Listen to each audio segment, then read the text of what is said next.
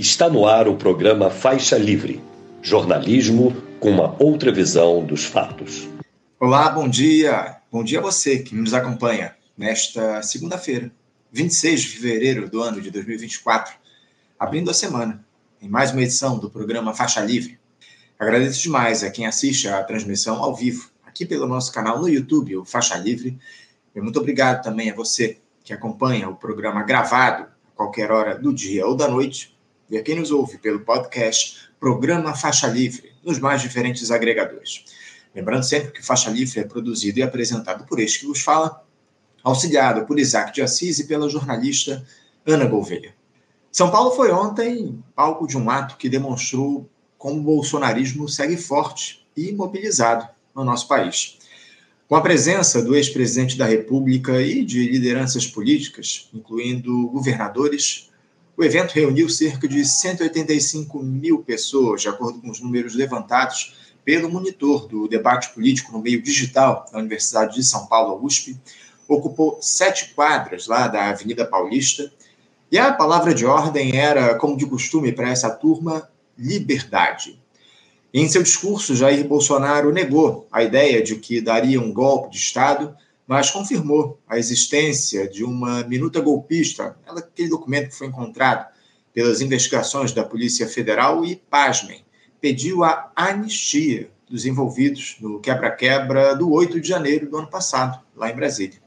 Nós vamos repercutir muito ao longo dessa semana esse ato bolsonarista, o que é que ele representa para o tabuleiro político do país, como a esquerda deve se impor a essa ordem. E hoje, quem vai fazer suas análises daqui a pouquinho a respeito desse, desse ato será o deputado federal pelo PSOL aqui do Rio de Janeiro, Chico Alencar.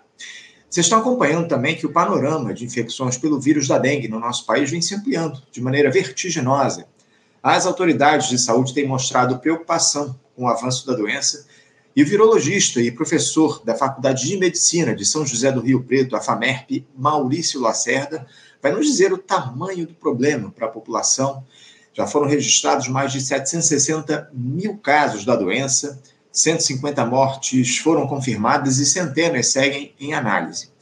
Será que a dengue pode se transformar em uma nova Covid aqui no nosso país? Já já você vai saber. E não podemos deixar de tratar do cenário internacional, né? porque no último sábado o conflito entre russos e ucranianos completou dois anos, ainda sem uma perspectiva de encerramento. Em meio ao avanço de Vladimir Putin e a dúvida dos países europeus e dos Estados Unidos em continuar financiando Volodymyr Zelensky para se defender dos ataques. O professor de Relações Internacionais da Universidade do Estado do Rio de Janeiro, a UERJ, Williams Gonçalves, vai nos dizer o que ele pensa a respeito dessa crise, desses dois anos de tensões, também vai falar sobre o, essa crise de fato que surgiu entre Brasil e Israel após aquelas comparações feitas e mantidas pelo presidente Lula ao que acontece em Gaza, ao Holocausto, vai analisar o encontro na última semana entre Lula e Sergei Lavrov, ministro das Relações Exteriores e braço direito do presidente da Rússia, e também Donald Trump caminhando aí a passos largos para ser candidato republicano nas eleições do fim do ano após a vitória em mais uma prévia. O, o tema, o, a entrevista de internacional aí com diversos assuntos para a gente trazer aqui para vocês.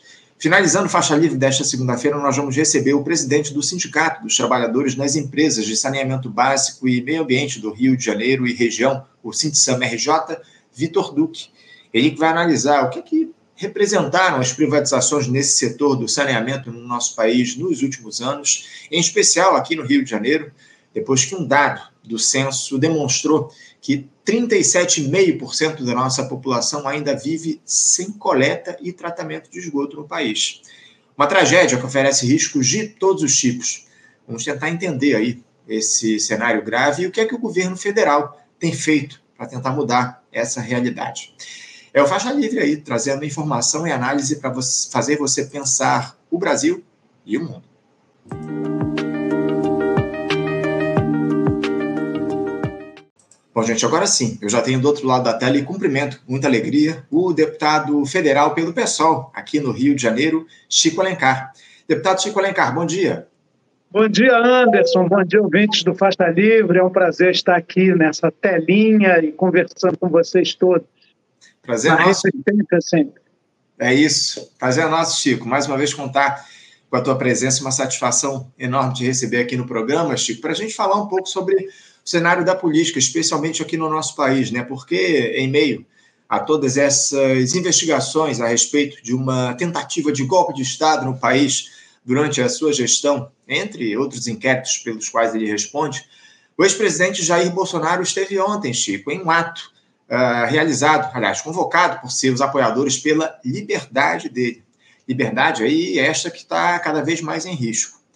O protesto foi bastante relevante, né, Chico? Ocupou sete quarteirões lá na Avenida Paulista, em São Paulo, com 185 mil pessoas presentes, de acordo aí com o levantamento do monitor do debate político no meio digital da Universidade de São Paulo, a USP, e contou com a presença de lideranças políticas, entre elas o governador de São Paulo, Tarcísio de Freitas, e o presidente do PL, Valdemar da Costa Neto.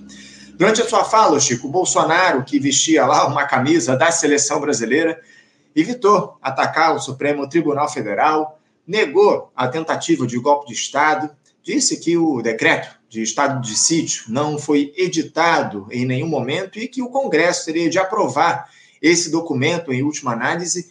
E o que mais me chamou a atenção, Chico, é que o Bolsonaro pediu anistia para os envolvidos no quebra-quebra lá do 8 de janeiro do ano passado, chamou de pobres coitados aqueles que aqueles criminosos que destruíram a Praça dos Três Poderes e garantiu que agora quer pacificar o país. Tenha santa paciência, né, o Chico? Esse sujeito tensionou o quadro quanto pôde, agora que se vê as vésperas de uma prisão mais do que necessária, diz que quer pacificar o país.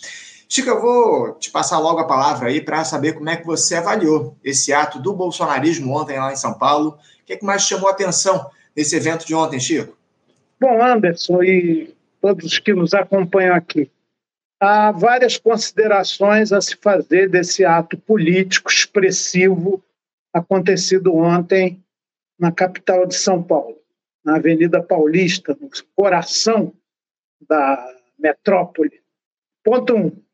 No Brasil hoje há uma extrema-direita mobilizada, com poder de agitação de massa, com poder de agregação e mobilização que só vimos mais recentemente na nossa história.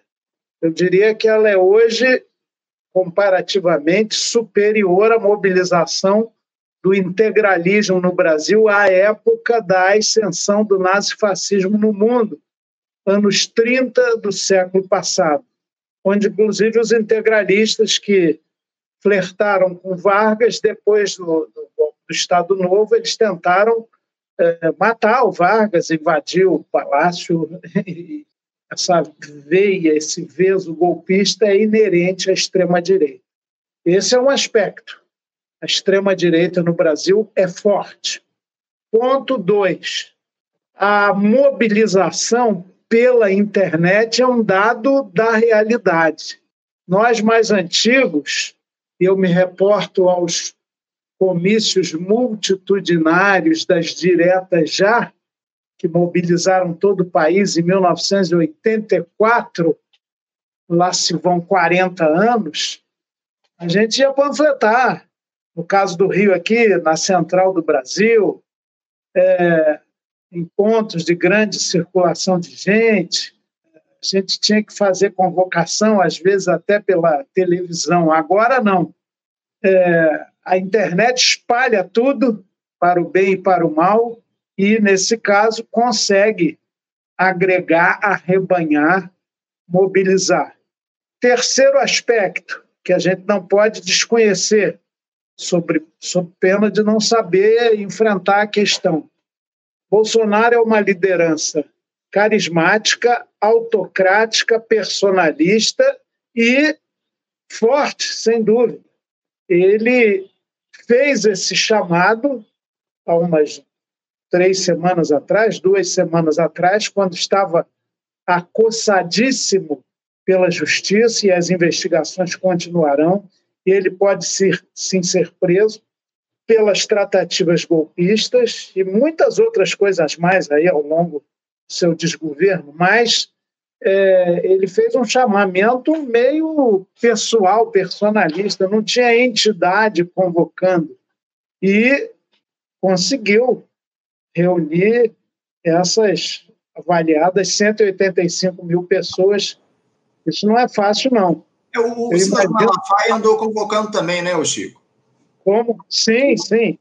É, o, é um outro elemento que eu agregaria, que é da, de várias igrejas, não todas, neopentecostais, que, ao semear o pânico moral, ao condenar o mundo, entre aspas, que é como eles enxergam a realidade, com o demônio, o mal rondando, eles conseguiram fazer um duto político para isso, partidário até, embora não no partido A, B ou C, mas partidário no sentido de campo político que é, representa a reação contra esse mal, contra essa é, isso que acaba com o mundo.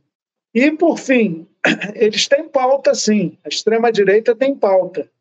Foi proclamado ontem na Paulista contra o socialismo, contra o comunismo, contra a, a chamada ideologia de gênero que eles inventaram com eficácia, contra a liberação das drogas, é, contra o aborto. Eles pegam alguns pontos da pauta moral, é, criam o pânico, estimulam o medo, agregam mentiras e estabelecem esse tipo de elemento emblematizado pelo slogan que é de origem fascista, da Itália fascista, dos anos 30 do século passado, Deus, pátria e família, agregando liberdade. Todos com um viés personalista. Que Deus, que Deus é esse? Como a Michele falou na abertura do comício, ao fazer sua oração, o Deus dos exércitos do bem. Olha o caráter belicoso aí na luta contra o mal. Que pátria é essa? Bom, é a do Brasil, na ótica deles, de um nacionalismo mitigado, porque havia também muitas bandeiras de Israel e até dos Estados Unidos. É a pátria brasileira de Netanyahu, de Israel, e aí justifica-se todo o massacre como direito de defesa de Israel, e a pátria estadunidense, não do Biden, não, muito menos de Obama ou de Bernie Sanders, a pátria estadunidense com a sua diversidade, mas a de Donald Trump, com a sua visão retrógrada, América First, está pouco se lixando para o Brasil, mas esses patriotas do Brasil vão lá adorar o Trump, põe bonezinho e tal. Então, o quadro é esse. Essa força política retrógrada é expressiva. Agora, a partir disso, vamos analisar o comício em si.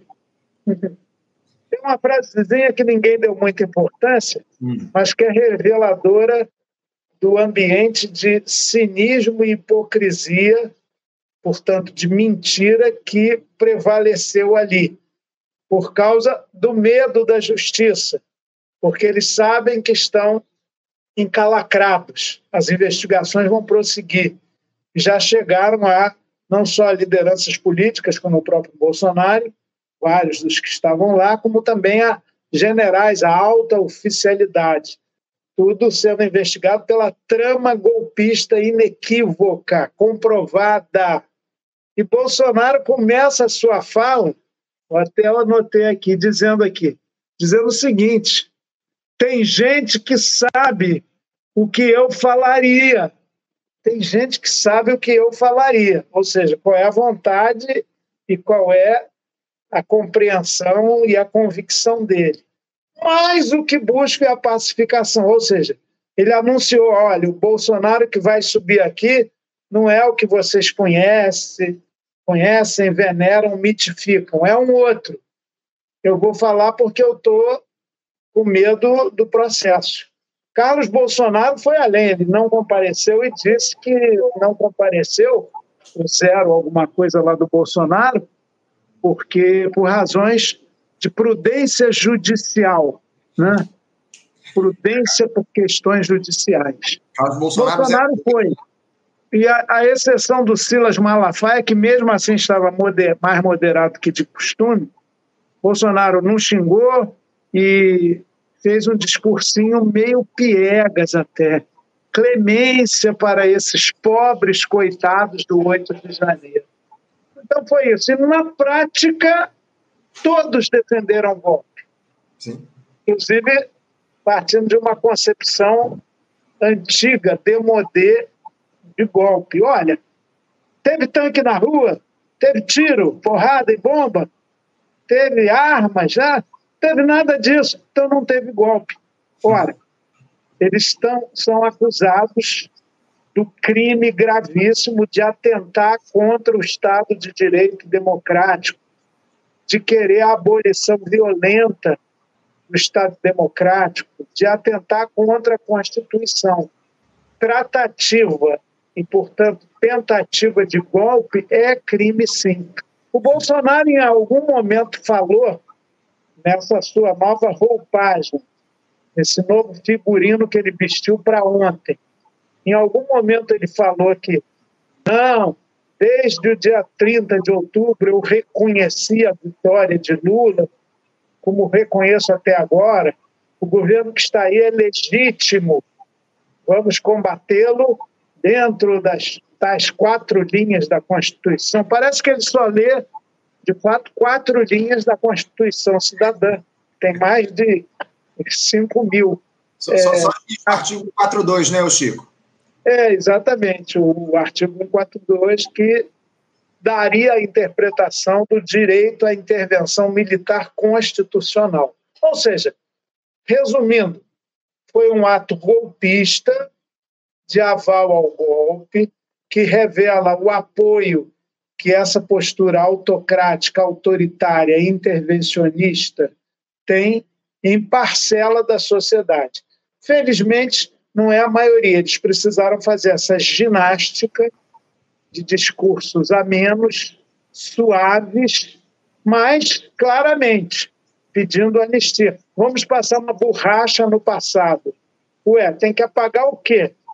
Se não houve nem tentativa de golpe. Então, é, quem fizer uma leitura, os psicanalistas, os psiquiatras, que podem fazer uma análise do discurso político em certas situações com muito mais competência do que quem não é da área da mente humana, das ciências do inconsciente. Mas eu entendo que aquele ato, repito, politicamente expressivo, não está em 700 mil, 800 mil que eles falam, isso é cascata também. Uhum. Mas esse, esse exame metrificado da USP, do Hortelado, foi muito bem feito. Então, 185 mil é gente aberta. É. Tomara que no 8 de março, por uma causa generosa, ampla, democrática, em defesa do direito das mulheres, que é uma data mundial, no Brasil possa reunir no país inteiro um número semelhante. É muito importante, é muito bonito mostrar que há forças libertárias, democráticas, autênticas e do bem que também conseguem mobilizar.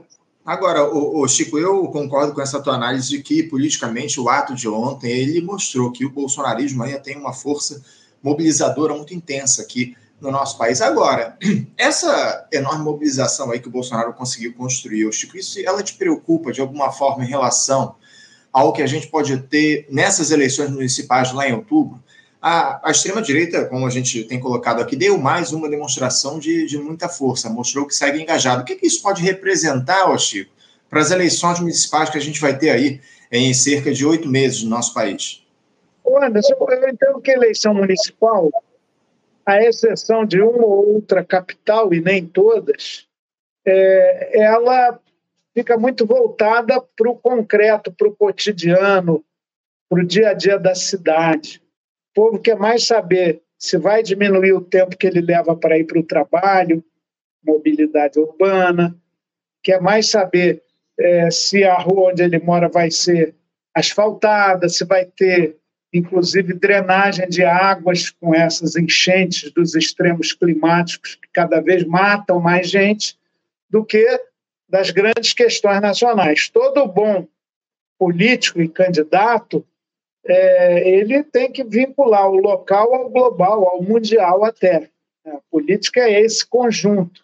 Agora, a ênfase, inclusive, que vai levar as pessoas ao voto é a, a administração, é o olhar mais local, imediato. Então, é, eu acredito que vai ter expressão, sim, da extrema-direita, mas ela não é, vencerá as eleições na sua leitura nacional, porque é um segmento muito extremado. Mesmo ontem, foram quatro governadores. O de São Paulo, anfitrião, Isso. o de Minas Gerais, o de Santa Catarina e qual é o outro? Goiás, Goiás. Pois é. Então, são 27, contando o Distrito Federal. Foram cerca de 100 deputados. Não sei se essa conta inclui os estaduais, talvez sim. Mas só em Brasília, no plano federal, nós somos 513. Então tem uma geleia gelatinosa, parte do centrão, aqueles que vivem na emedemização da política, como já se chamou, o saudoso Luiz Werneck Viana, que nos deixou há três dias, qualificava, que é também uma espécie de fisiologismo, a pequena política que se torna a grande no Brasil, esse centrão, essa meiuca, não estava lá. A, a manifestação de hoje, ontem teve uma nitidez ideológica extremista, neofascista, reacionária, até o talo muito significativo. Eu até brinquei.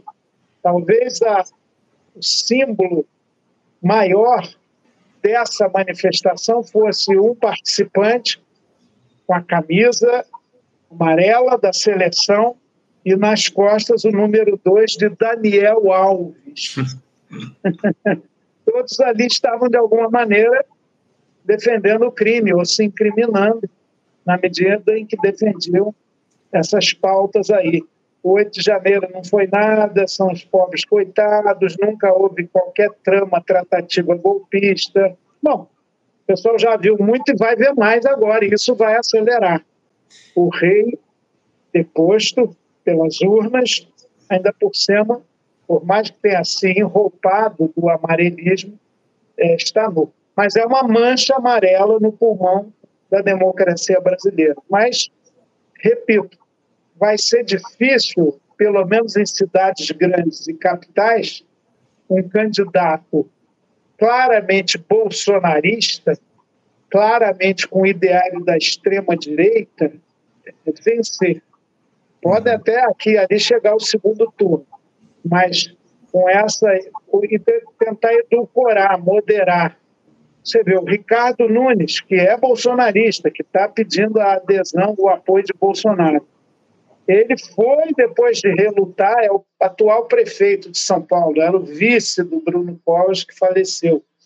Mas ele foi porque estava pressionado e não pode perder o apoio dessa base aí. Mas ele sabe que a maioria do eleitorado que ele pretende conquistar é, não reza, não ora nessa cartilha. Aliás, Anderson, uma outra coisa que eu acho escandalosa é o uso da religiosidade popular, o uso da religião, sendo que o Brasil, desde 1889, desde a Constituição de 1891, no alvorecer da República, separou Igreja e Estado.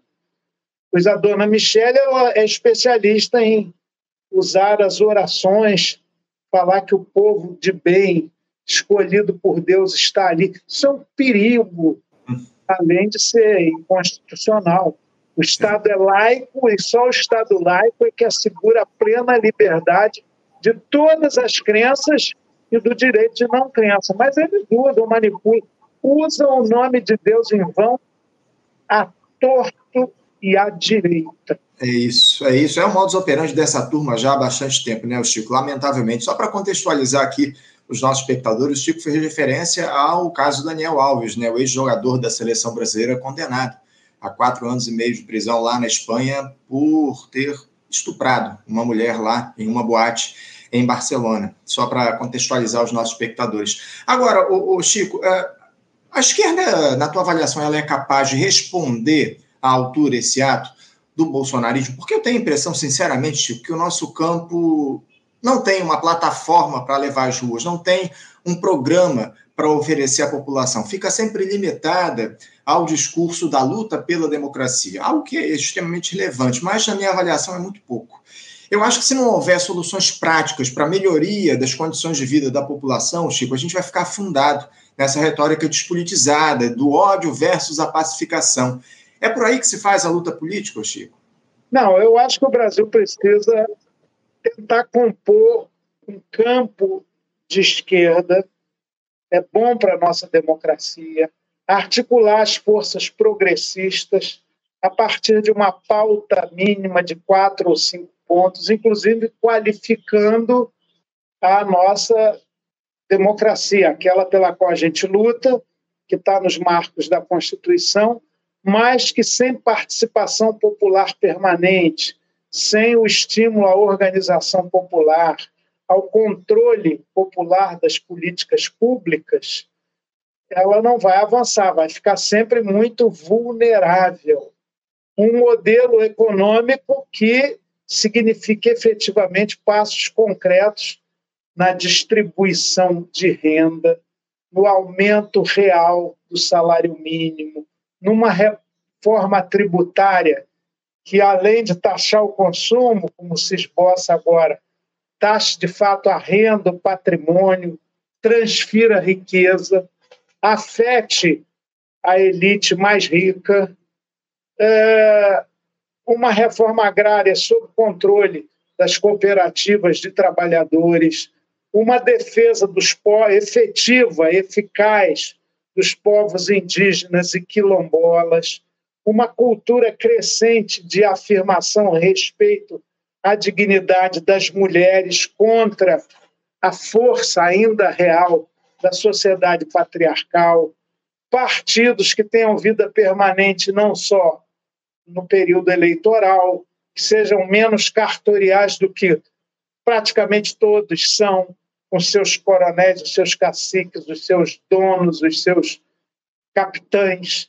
Enfim, tem um programa mínimo, inclusive uma política internacional nisso. O Brasil até dá passos importantes, inclusive a postura do Lula em relação ao massacre que acontece em Gaza, aí a gente até vai razoavelmente bem, mas nos outros pontos a gente precisa fazer aquilo que José Genuíno, que já foi entrevistado aqui no Faixa Livre, chama de governabilidade tensionada. Esse é o papel da esquerda. E, e construindo canais crescentes de mobilização. O miúdo também vai construindo o grande. As pequenas engrenagens em movimento sem as burocracias sindicais, sem é, os esquemas que acabaram ficando muito adaptados à ordem de movimentos sociais até, mas a gente vai com as pequenas rodas das engrenagens menores articulando movimentos que podem pôr a girar as rodas maiores. Não só na hora do sufoco, da dificuldade. Essa extrema-direita está mobilizada porque ela está sufocada, está se vendo na iminência de ter o seu mito em cana. E vários outros dos seus demiurgos, inclusive de alta patente, também na cadeia. Aí eles jogam o que podem, e está certo, é do jogo. Aliás, a manifestação antidemocrática só foi possível por essa democracia liberal burguesa que há no Brasil. Agora, a gente quer muito mais. Reconheço que a esquerda no mundo está vivendo uma encruzilhada eu repito, ainda não acabei, eu estou lendo e relendo cada capítulo, o livro, porque as democracias morrem. Uhum. Melhor dizendo, a, a, a direita está ganhando a disputa de ideias na sociedade. E a direita pegou a bandeira até da rebeldia. Mas quem vê, quem ouviu entrevistas ontem, vê que de rebeldia de antissistêmico, aquela massa lá não tem nada, né? Ela quer, pelo contrário, eu diria que é o, podem chamar de utopia regressista ou retro-utopia, para a volta, inclusive, de conceitos do salazarismo de Portugal, do franquismo na Espanha, do fascismo de Mussolini e até, em certa medida, do nazismo de Hitler, tudo com a sua atualização para a terceira década do século XXI. Chegamos Sim. lá, alguns não perceberam, mas estamos nela.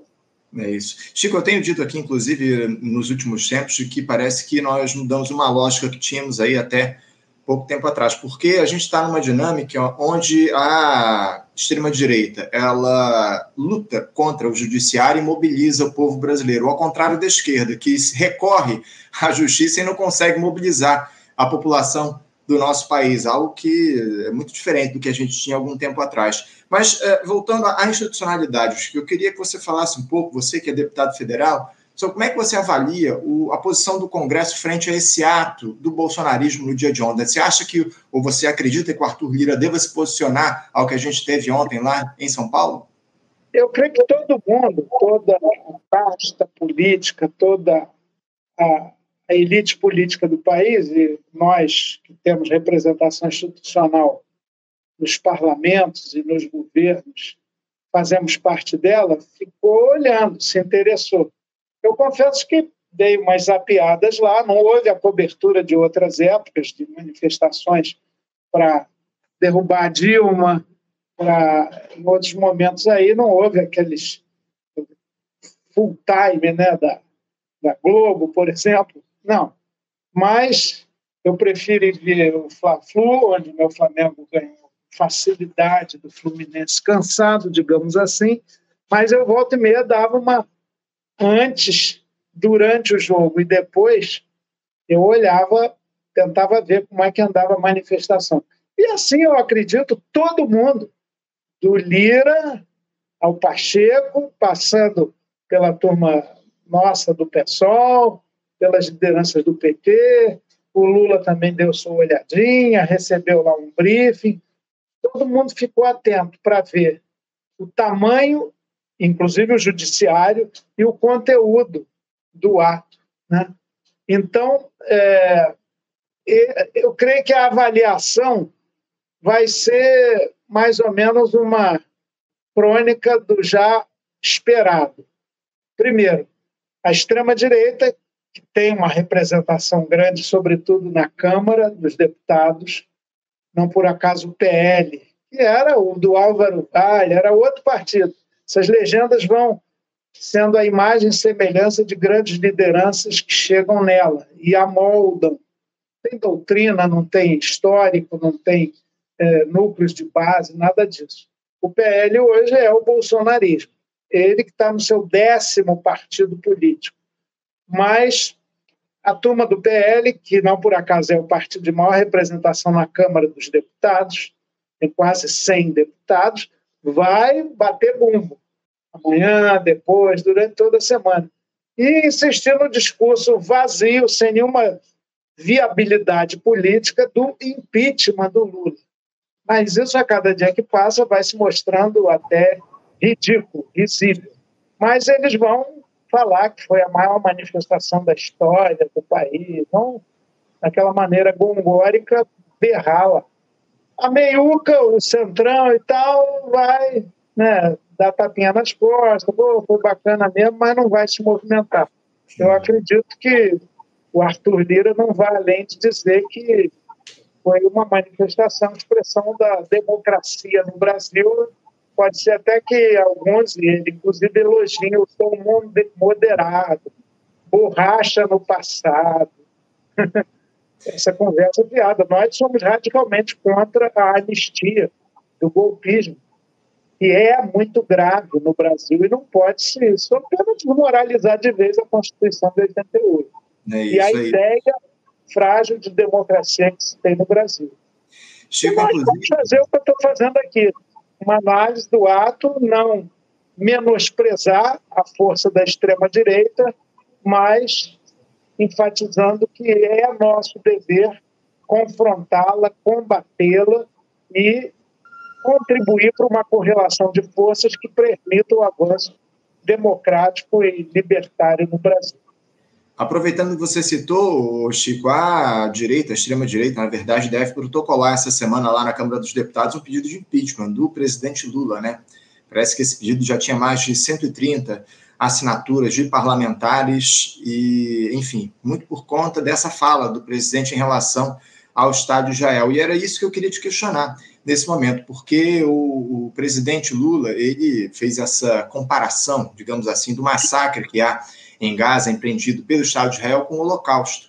É, a tentativa lá de extermínio dos judeus pelo regime de Adolf Hitler em meados do século passado. Aliás, na última sexta, o, Chico, em um evento da Petrobras aqui no Rio de Janeiro, inclusive do qual você participou, o Lula manteve aí o que ele disse, ele reafirmou o que já havia dito. Muitos, enquanto muitos pediam, na verdade, uma retratação dele, inclusive o presidente do Senado, o Rodrigo Pacheco, e disse que há um genocídio de palestinos, dado o número significativo de mortes de mulheres e crianças dentro dos quase, das quase 35 mil vítimas fatais lá no Oriente Médio. Chico, como é que você avalia essa fala do presidente Lula e o fato de ele ter recusado se retratar, como pediu o Rodrigo Pacheco?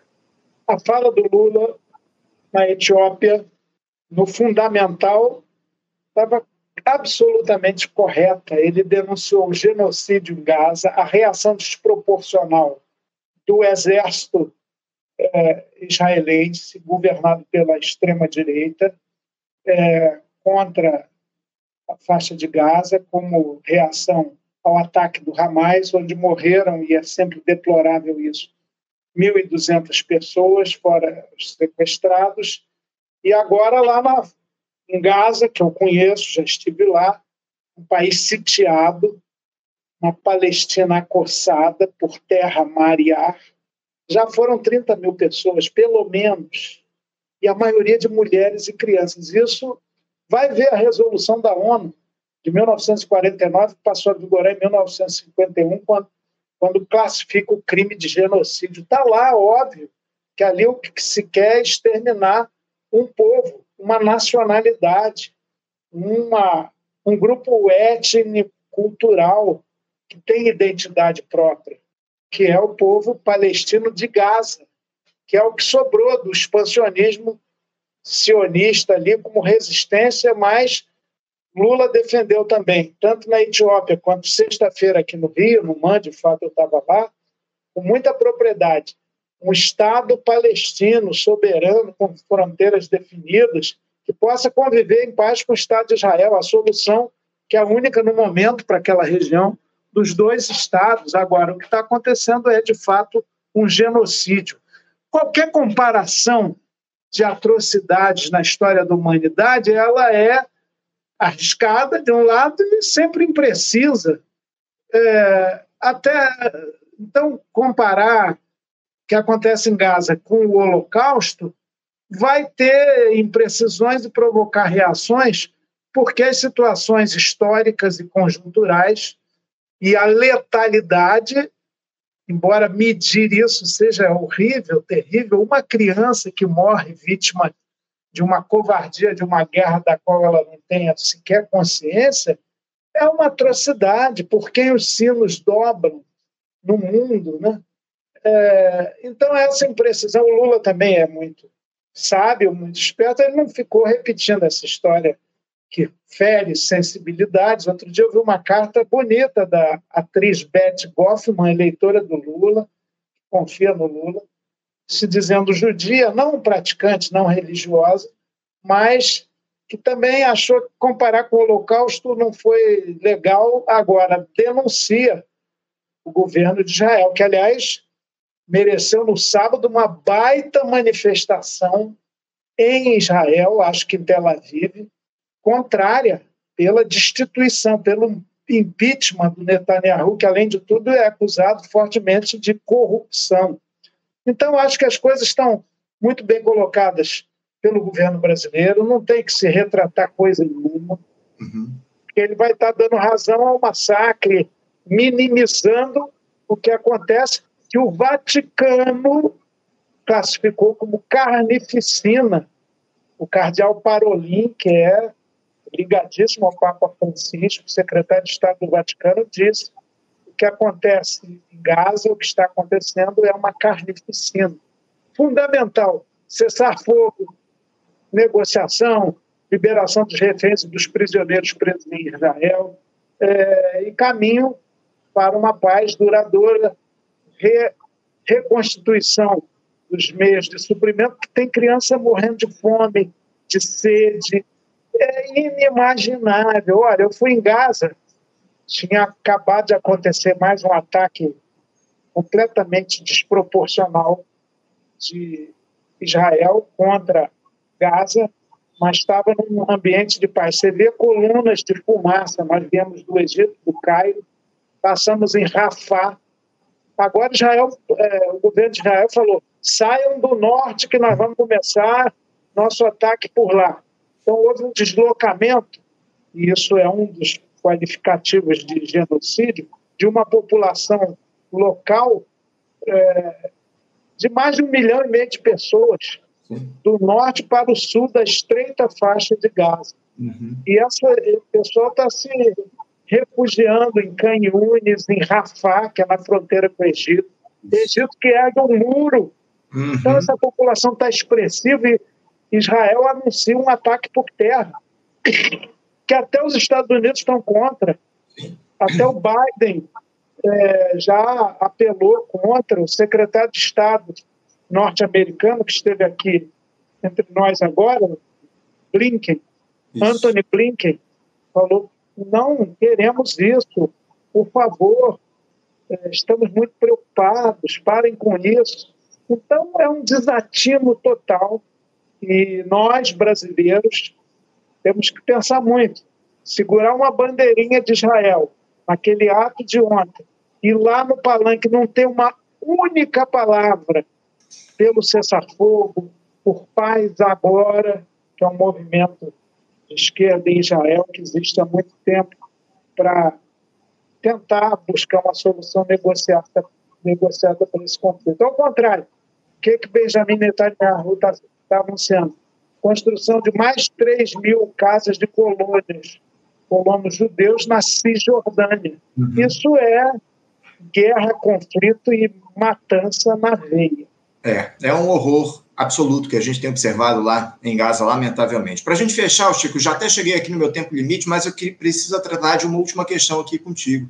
Falar sobre outro evento do qual você participou na última semana aqui no Rio de Janeiro, o, Chico, esse de filiação do jornalista especialista em meio ambiente Manuel Lencar, seu filho aí ao Partido Socialismo e Liberdade, o PSOL, para disputar as eleições municipais desse ano uma cerimônia aí muito concorrida lá no Sindicato dos Jornalistas na última quinta-feira, que contou com a presença de muitos nomes do partido. Chico, o Emanuel decidiu aí entrar de vez na luta política institucional para além da militância aguerrida que ele sempre fez. Eu queria que você falasse um pouco sobre essa filiação dele ao seu partido. É, claro que para mim foi motivo de orgulho, de alegria. O Emanuel é maior de 40 anos, pai de gêmeas, casado com Maíra, profissional, com anos e anos de trabalho, de carteira assinada. Ele não é um menino que está entrando na política pela mãozinha do pai, tem nada a ver, não é nada disso. Eu não sou sequer patrono, muito menos é, condutor político. Não vou pegar o Manu debaixo do braço e carregá-lo no mundo, até porque ele já se locomove há muito tempo com as próprias pernas, com as próprias ideias. Se teve essa mesma identificação partidária que eu, ótimo. Aliás, eu não o apoiaria, porque ele é pré-candidato a vereador, vai ver a convenção do partido para ver se isso se viabiliza, mas Eu não vou apoiar nunca ninguém que não seja do meu partido ou da minha coligação partidária. Tomar partido é tomar lado de ideias e causas, não de ocupação de máquina, não de capitania hereditária, não de qualquer movimentação é, dentro do sistema para fazer herdeiros.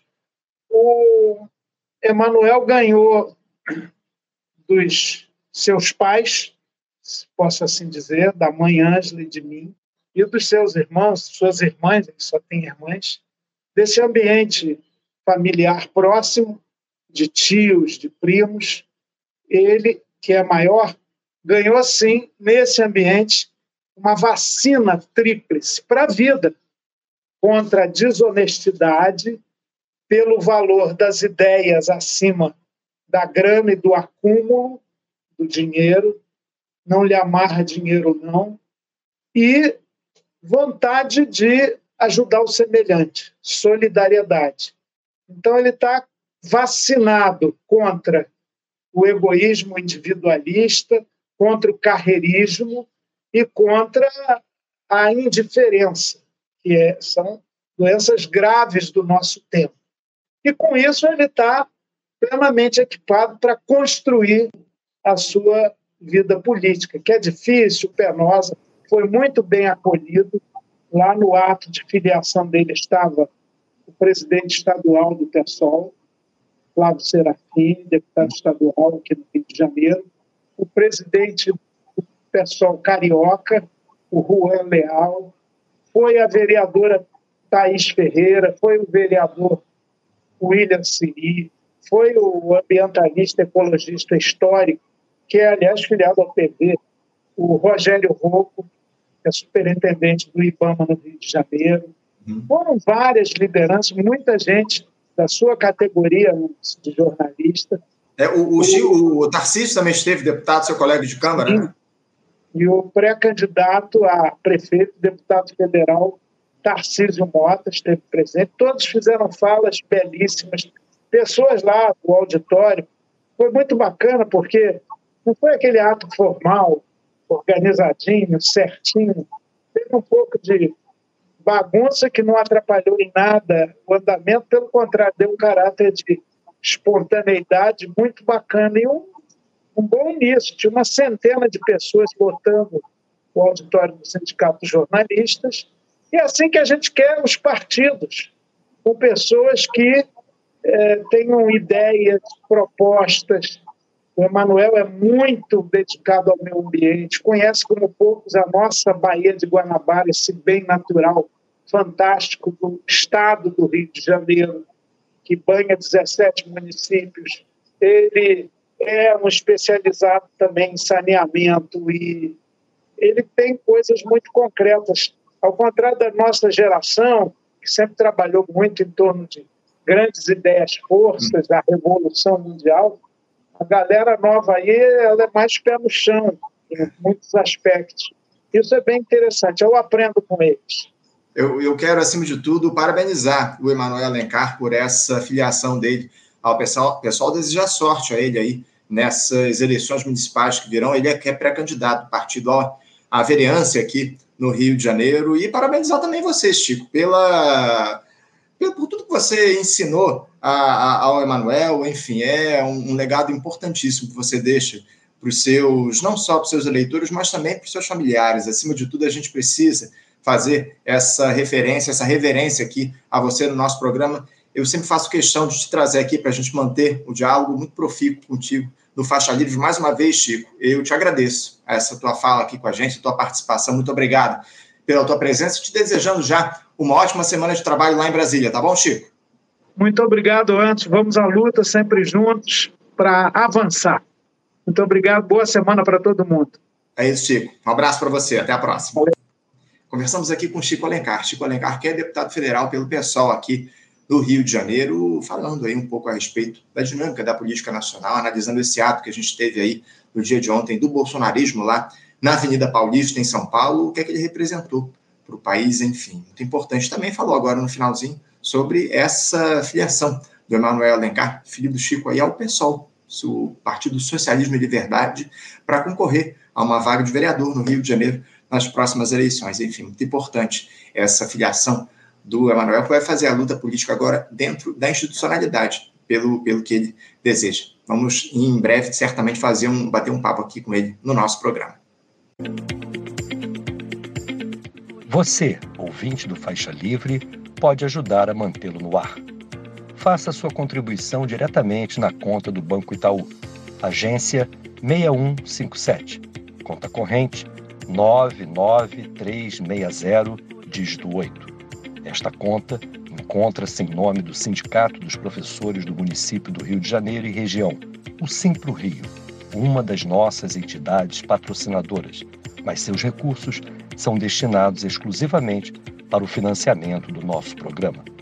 Você pode fazer sua doação de qualquer valor, utilizando também a nossa chave Pix, que é ouvinte@programafaixalivre.com.br. Sua contribuição é fundamental para a manutenção desta trincheira progressista no ar.